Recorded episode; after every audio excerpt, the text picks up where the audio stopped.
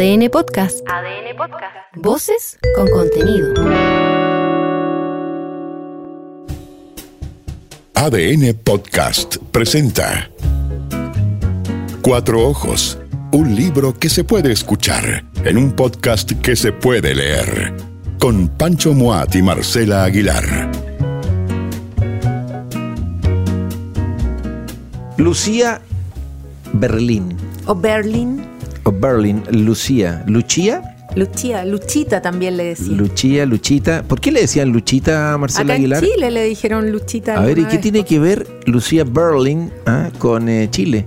Bueno, Lucía Berlin, Lucía Brown, nacida Brown. Brown. Lucía Brown Hija de Ted Brown. nació en Alaska. Yes. Su papá era un ingeniero, trabajaba en minas. En minas. Eh, entonces llegaba, ella cuenta en, su- en sus memorias que llegaba siempre así medio, medio como cochino.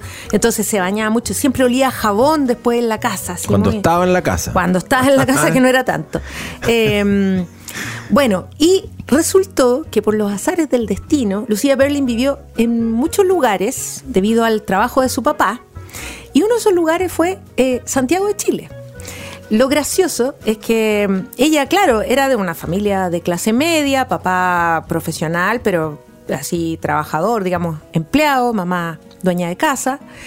Eh, y cuando llegan a Chile, por, por este, estas características que ella reunía, que era ser eh, estadounidense, rubia, de ojos claros, Bonita. eh, bonita, llegaron acá y ella se transformó como en alguien como de clase alta. Entonces iba a un colegio de señoritas. Santiago College. Sí, y bueno, señoritas y señoritos. Pero en Eh, esa época, señorita. en esa época eran solo señoritas. Y, y bueno, le invitaban a fiestas, entonces conoció el club de golf, conoció pu- puros lugares. El Country Club, Claro, los country alumnos del. Grange con quienes convivían. Entonces, eh, todas estas historias, muchas de estas historias y otras más, están eh, contenidas, recreadas, reelaboradas en sus cuentos. Fantasiadas. Fantasiadas. Ficcionadas. Eh, ella tiene más de 70 cuentos eh, en los que ella va em, recreando estos momentos de su larga y azarosa vida, porque ella además se casó tres veces, tuvo cuatro hijos, Ante- como a los 30 años ya tenía, Sí. tenía te- había, había armado y desarmado No tenía varias familias. 25 años, ya tenía dos matrimonios fracasados, ya tenía dos cabros chicos. Y, mm, y bueno, y ella vivió también en Nuevo México, vivió en, en distintos lugares de Estados Unidos. Eh, siempre escribió, siempre, siempre escribió, em, pero después de haberse separado varias veces, después de haber tenido varios hijos, eh, trabajó lo que pudo. Entonces también trabajó como señora de la limpieza, trabajó Call center de un los call- hospital. en los call centers. em, En urgencia, en un servicio de urgencias también de un hospital. y todo eso también está en sus historias. Fue profesora de, litera- de escritura en la- Claro, la, última etapa de su vida. Finalmente ella se instaló en, en Boulder, en una, en una universidad, en un, eh, en una, como en un college. eh, Y ahí ella enseñaba escritura, era muy querida por sus estudiantes. eh, y, y murió muy joven, murió a los 68 años, ella tenía un, un cáncer. eh, y lo que ocurrió fue que durante su vida eh, publicó varios libros, pero, pero como que pasó un poco inadvertida, conocida por un selecto círculo Sí. de gente que la apoyó, artistas, escritores. Y en 2015 se publicó un libro que se llama Manual para Mujeres de la Limpieza. Que tiene un prólogo de Lydia Davis. Y mm, ella ya había muerto, y ella ya había muerto, ella murió en el 2005. Cuat- Cuatro, creo. Sí, eh, 2004-2005. Eh, y publican este libro, que es una antología, una selección de sus mejores cuentos, y viene el boom, el auge, la moda de leer a Lucía Berlin, porque todo el mundo descubre que Lucía Berlin era en realidad una gran escritora. Eh, ese prólogo de Lydia Davis es muy bonito. Espectacular, también. sí. Eh, y, y bueno, y a partir de entonces eh, empieza esta como hambre, esta presión por leer más a Lucía Berlin. Eh, la comparan con Raymond Carver, la comparan con Hemingway. em, Por, y- por decir algo, ¿ah? Por decir Empiezan algo. a- pa- para situarla como en un canon, ¿ah? esa necesidad de legitimarla comparándola con otros super escritores, eh, sobre todo en el género del cuento, que fue, ¿no es cierto?, su, su expertise, si ella, cabe el ella término. tiene mucha gracia para contar situaciones eh, de la vida cotidiana. Yo creo que por eso la vinculan con Carver. Sí. Eh, eh, tiene Tam- muy buen oído, tiene muy buen oído para los diálogos.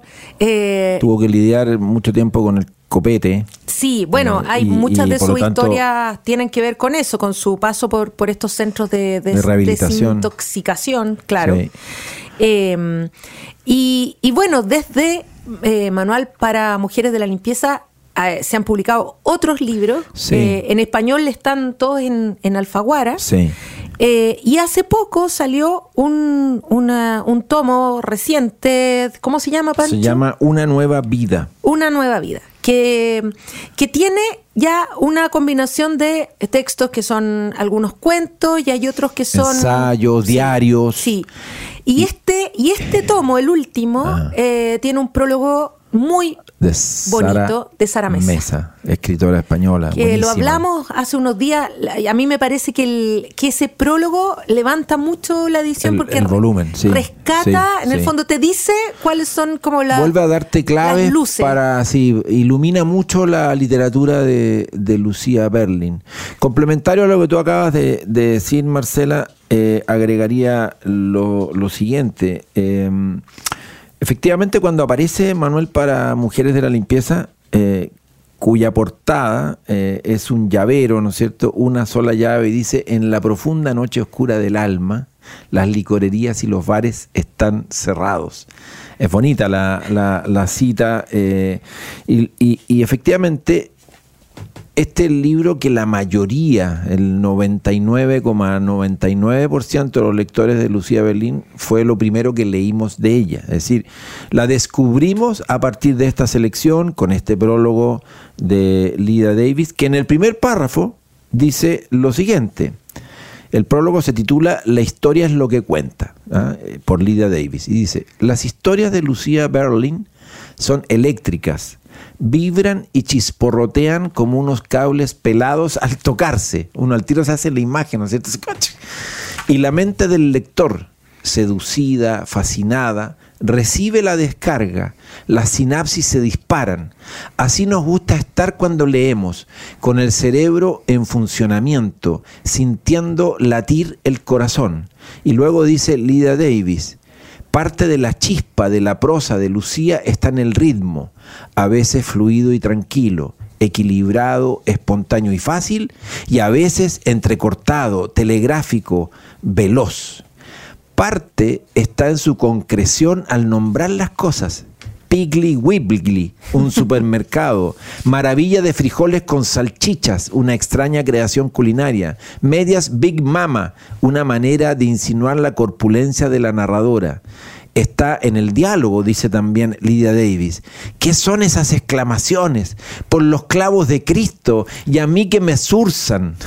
Ah, Luego está en la caracterización que hace de sus personajes. La jefa de las telefonistas de la centralita dice que sabe cuándo se acerca el final de la jornada por el comportamiento de Telma, comillas, se te tuerce la peluca y empiezas a decir groserías. es decir, como diciendo, ya estoy harta, ya quiero irme a la casa, quiero terminar este trabajo. Eh, y eso, eso es lo que... Y entonces, por último, eh, respecto de esto que apunta eh, Lydia Davis, a mí también como lector de sus cuentos me pasa mucho con ella y eso creo que una de las cosas que me encanta, que nunca sabes muy bien cómo va a seguir esta historia, como que nada es predecible, incluso cuando crees que vas encaminándote en una dirección, algo lo disparata, algo se sale de cauce, como que Lucía Berlin está todo el rato fuera del cauce natural de las aguas del río. Y esa cuestión la agradezco, pero al mismo tiempo es parte de su seducción y de su congoja o de la congoja mía como lector.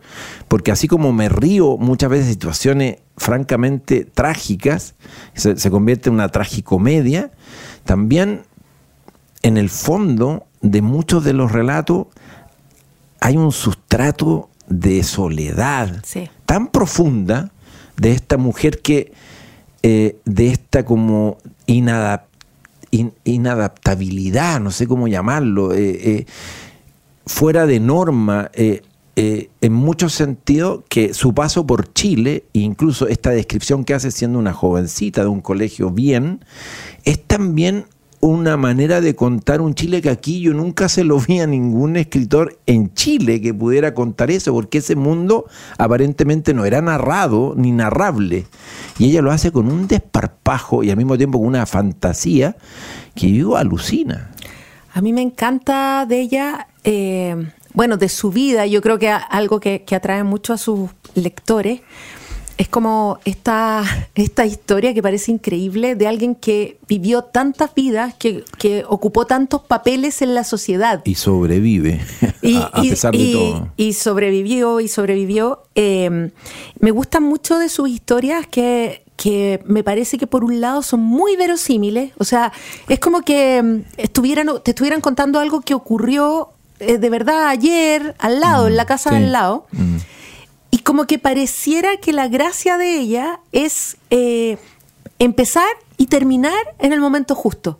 Es como que ella no estuviera inventando Mm. una historia, sino que parece que hubiera tomado como un pedacito de la realidad, un pedacito del mundo Y a uno lo y deja hubiera ahí. recortado. Y a uno claro, lo deja ahí, uno se queda ahí, así te como deja suspendido. suspendido. Sí, suspendido. Eh, y bueno, y, No cerráis nada con ella. y, y está todo el rato este juego eh, que ella misma hace con eh, sus historias, en que, en que te da a entender, eh, y, da a entender a, su familia también, y a quienes la leen, eh, que hay muchos de estos episodios que están inspirados en su vida, pero también son ficción. O sea, Totalmente. entonces, bueno, en ese mismo prólogo que tú leías de, de Lydia Davis, ella dice, eh, la madre se quedaba en su habitación bebiendo, el abuelo se quedaba en su habitación bebiendo, la niña, desde el porche donde dormía, los oía beber por separado, cada uno con su botella.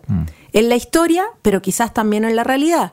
O la historia es una exageración de la realidad, percibida con tanta agudeza y tan divertida que a pesar de sentir dolor, hallamos ese placer paradójico en el modo en que está contada y el placer supera el dolor.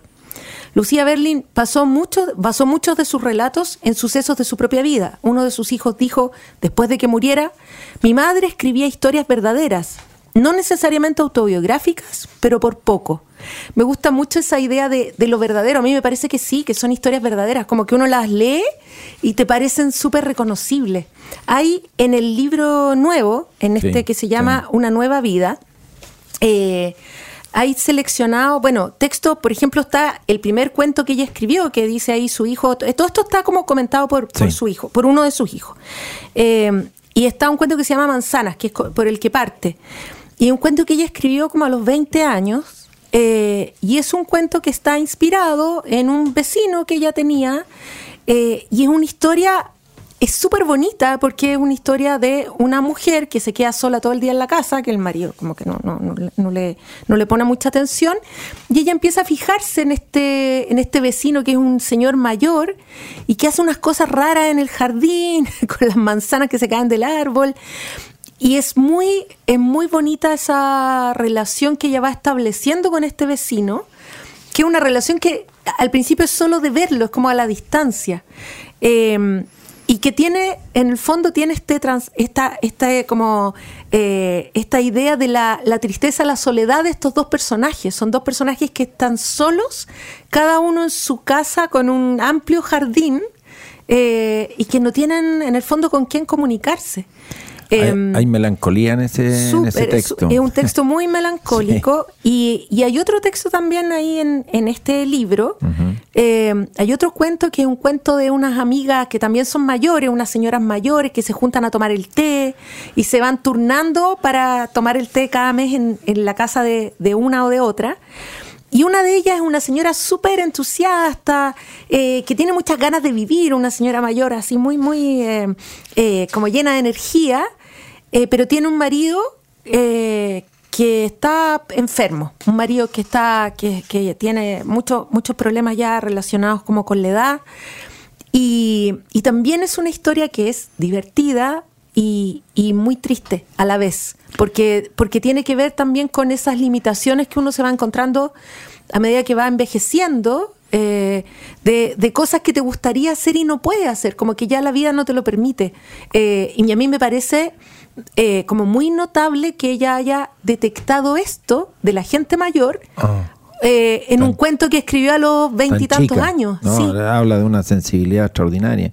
Bueno, el, el- el Jeff, que uno de los hijos que más ha escrito eh, sobre esta madre escritora, dice que desde, desde muy chicos, desde niños, la recuerdan a ella aporreando una, una máquina de, de escribir. Es como una imagen que no se, le, no se les despega. Del mismo modo como también reconocen y, y han explicitado esta idea de que a pesar suyo, nunca pudo ser una buena madre en el sentido de haber estado pre- presente para ello, porque en realidad el, el hecho de sobrevivir con sus hijos, eh, con estos cuatro cabros, eh, ya hay un mérito ahí enorme, porque son muy acontecidas sus primeras, sus primeras historias, sus matrimonios. Partida, el primer eh, marido no reconoce a, a sus hijos y se larga, y luego el, el, el- el- Tiene otro que es el, jazzista. el segundo, el que es segundo, un artista. el segundo también es un cacho, por decirlo así, un pastel, eh, y, y recién el tercero es el que eh, de partida es el padre de los otros hijos de Lucía Berlin y es el que reconoce a los primeros. Pero el tercero, que es el que le da el apellido, además, porque es Berlin, ¿no es cierto? El que, el que ella toma el apellido, ¿ah? es decir, eh, ella toma el apellido de este tercer marido tiene un problema de adicción terrible eh, y entonces termina siendo, y, está aproximadamente, no recuerdo si 12 o 15 años, que va y viene eh, entre eh, tratamientos, rehabilitaciones y por supuesto la promesa nunca cumplida de, de sanarse, de, de recuperarse, de rehabilitarse. Y todas estas cosas van sucediendo mientras los cabros chicos van creciendo, entonces es una vida de esos hijos muy acontecida también. Y eso es interesante. Fíjate que en este volumen, el más reciente, Una Nueva Vida, que tiene hartas virtudes, encuentro yo, eh, que son como aledañas así a- al, al primer volumen. Yo diría que si yo tuviera que hacer mi propio como mi propia definición de una especie de ranking lector de los relatos de Lucía Berlín y los libros que se han publicado de Lucía Berlín, vamos a ordenar la cosa. Diremos que el primero fue Manual para Mujeres de la Limpieza, que luego vino, como fue muy exitoso, en- eh, se tradujo además, luego vino un segundo volumen de cuentos, Una Noche en el Paraíso, que yo diría que no es tan bueno en términos así como ortodoxo, así que uno podría decir hay, hay, hay más Es más ripio, irregular. es más irregular y sin embargo sigue siendo un volumen muy interesante para quien le interese ella como autora. Ese libro, Una Noche en el Paraíso, de que son nuevos relatos de los que no se habían, ¿no es cierto?, traducido al español, ah, sale casi en paralelo con un volumen que ya es para los berli- berlinólogos. Eh, del mundo que querían saber más de ella, que se llama Bienvenida a casa, que recoge como carta, recoge fotografía, es como entrar en la biografía, ¿no es cierto?, de Lucía Berlin. Y uno pensaba que ya entonces eh, teníamos la obra de Berlin completa. Y entonces ahí es donde viene la sorpresa, ¿no? Que es este, este volumen, Una Nueva Vida, que es gordito, que como bien apuntaba la Marcela, tiene este prólogo o nota preliminar larga de Sara Mesa, que de verdad es preciosa, eh, en el sentido que lee muy bien a, Lucía Berlin, entonces te entrega cartas clave. Luego tiene estos, recupera relatos que no estaban, recupera ensayitos, eh, fragmentos de diarios que ella llevaba en distintos lugares donde estuvo.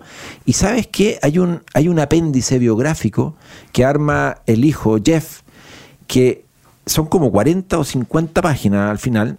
Es extraordinario leerlo si ella te interesa como personaje, porque te va diciendo exactamente, además es muy documentado y muy certero, porque te va diciendo eh, de en qué ciudad estuvo, con quién vivía, cuando se separa de este, se mete con este otro, cuando lo internan, cuando ella se interna, cuando ella tiene que, en fin, eh, todas las vicisitudes de la, de la vida de ella hasta el final, porque ella tiene problemas de salud, ella tiene una escoliosis que al, al final de su tiempo, antes del cáncer final, también le complicó mucho la, la vida, eh, sus- crisis con el alcohol, eh, bueno, en fin, y sabes qué, leer de corrido esas 40 páginas al final como co- una especie de pues eso, apéndice biográfico, pero en realidad una tremenda y estupenda y certera biografía llena de cabos sueltos, porque está todo abierto, está como dichas las cosas y, uno se queda también suspendido, quisiera saber un poco más. Ayuda tanto a cerrar un poco, como yo diría que aquí ya, ya no hay más Lucía Berlin, es decir, esto es lo que hay, pero esto que hay es muchísimo. Y dentro de eso, no sé si tú te acuerdas, Marcela, hay un texto que se llama Bloqueada que está en la página 227, donde cuenta la circunstancia en que ella va a acompañar a una hermana que se está muriendo de cáncer, que está enferma, está bloqueada, no puede escribir nada y entonces bueno, van a los toros con una hija de esta hermana, con una sobrina, a una corrida de toros, ¿no es cierto? Y, y después ella eh, esto te sirve para iluminar un cuento que está en otro de los volúmenes, que está de hecho en una noche en el paraíso, y cuando uno lee ese cuento y cree que está hablando de las corridas de toro y un compadre que se muere ahí, un, hijo japonés, no un japonés, en fin, se produce una situación donde todos siguen pendientes de la corrida de toro, el tipo se muere ahí en, en las tribunas, ¿no es cierto?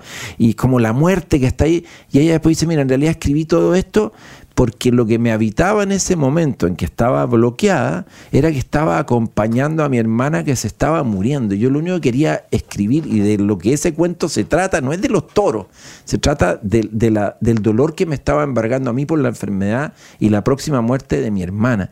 Y cuando uno dice, es verdad, una cosa es lo que el escritor o la escritora en este caso está pensando, lo que gatilla o lo que estimula una historia escrita, y otra cosa en realidad es lo que le pasa a uno, ¿no es cierto?, como lector cuando lee, y uno se mete más en el mundo de la taurimaquia, ¿no es cierto?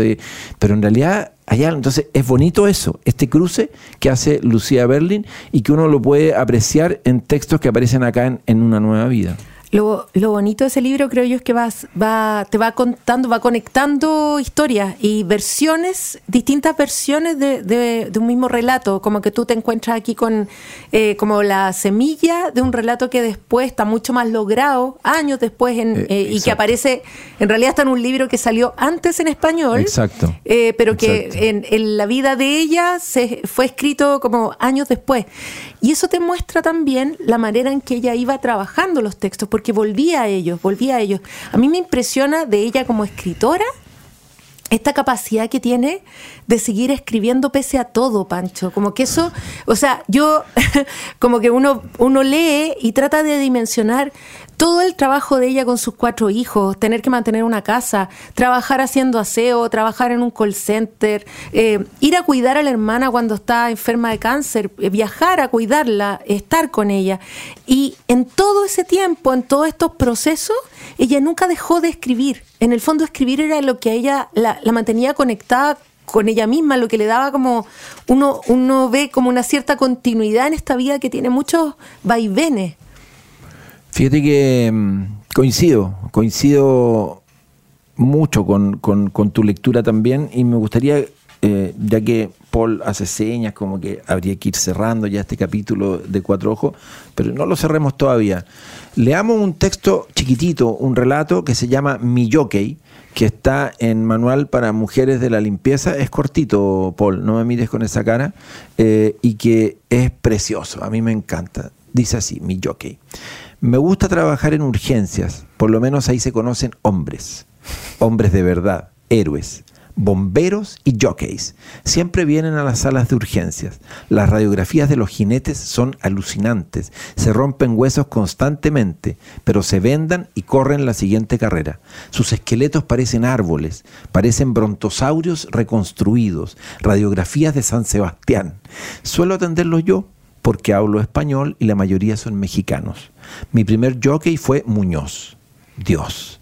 Me paso el día desvistiendo a la gente y no es para tanto. Apenas tardo unos segundos. Muñoz estaba allí tumbado, inconsciente, un dios azteca en miniatura.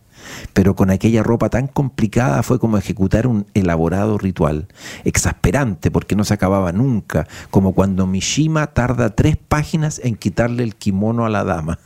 La camisa de raso morada tenía muchos botones a lo largo del hombro y en los puños que rodeaban sus finas muñecas. Los pantalones estaban sujetos con intrincados lazos, nudos precolombinos. Sus botas olían a estiércol y sudor. Pero eran tan blandas y delicadas como las de Cenicienta. Entre tanto él dormía, un príncipe encantado. Empezó a llamar a su madre incluso antes de despertarse. No solo me agarró de la mano, como algunos pacientes hacen, sino que se colgó de mi cuello sollozando, mamacita, mamacita. La única forma de que consintiera que el doctor Johnson lo examinara fue acunándolo en mis brazos como a un bebé. Era pequeño como un niño, pero fuerte, musculoso, un hombre en mi regazo, un hombre de ensueño, un bebé de ensueño. El doctor Johnson me pasaba una toalla húmeda por la frente mientras yo traducía. La clavícula estaba fracturada, había al menos tres costillas rotas, probablemente una conmoción cerebral. No, dijo Muñoz, debía correr en las carreras del día siguiente. Llévelo a rayos X, dijo el doctor Johnson. Puesto que no quiso tumbarse en la camilla, lo llevé en brazos por el pasillo, estilo King Kong. Muñoz sollozaba, aterrorizado, sus lágrimas me mojaron el pecho.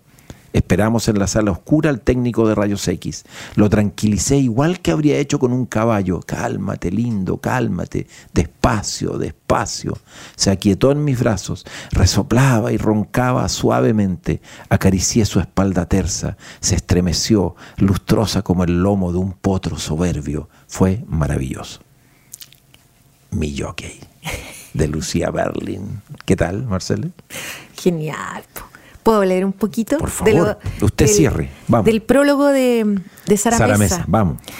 Lucía, Lucha, Lucía, Lucía, Lucía. Soy todos esos nombres, escribió Lucía Berlin en una carta, lo que sin duda alguna también quería decir soy todas esas vidas. Una suma de experiencias singulares, en muchos casos extremas, de diferentes paisajes, ambientes, gentes y lenguas, narradas con hondura, vitalismo y exuberancia. Así es la escritura de Lucía Berlin, siempre sorprendente, siempre inagotable. Si su, biografía nos fascina, no es solo por los hechos que la forman, de los que ya se ha hablado sobradamente, sino por el modo en que se sirve de esa materia prima para la construcción de un universo literario único. Leer estos textos inéditos es descubrir cómo se gesta ese proceso, asistir a la transustanciación de la vida en ficción, pegar los ojos al entramado del relato y encontrar rasgos nuevos, la cara B de alguna de sus más famosas historias, la prenda del revés o el ángulo contrario, un privilegio. Lucía Berlin, Lucia Berlin, Luchita Berlin, aquí, en Cuatro Ojos. ADN Podcast presentó Cuatro Ojos. Libros que se hacen escuchar en un podcast que se puede leer. Con Pancho Moat y Marcela Aguilar.